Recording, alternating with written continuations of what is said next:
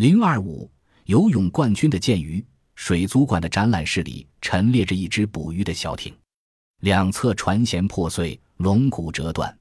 原来这是一只被剑鱼破坏的小艇。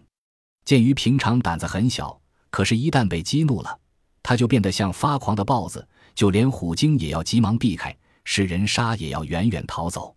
剑鱼体长三至四米，重达三百公斤。有个非常漂亮的流线型身体，尾部较细，摆动有力，体表长着一层光滑的粘液，可以减少水流的阻力。剑鱼的上颌又长又尖又硬，当它飞速向前游泳时，像长矛一样的上颌起着劈水前进的作用。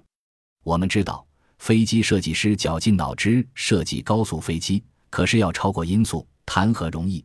但当他们观察到剑鱼这个长矛一样的上颌时，灵感便进入他们的设计思想：如果给飞机安装了一根针，那么这根针便会刺破了高速前进中产生的音障。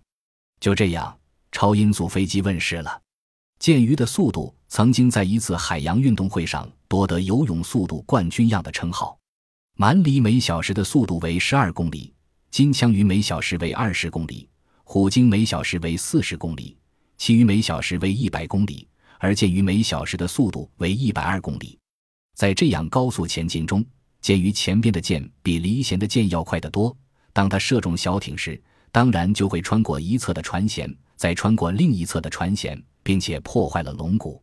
据记载，有一条剑鱼竟然穿透了五十公分的木板，比什么剑都锐利得多。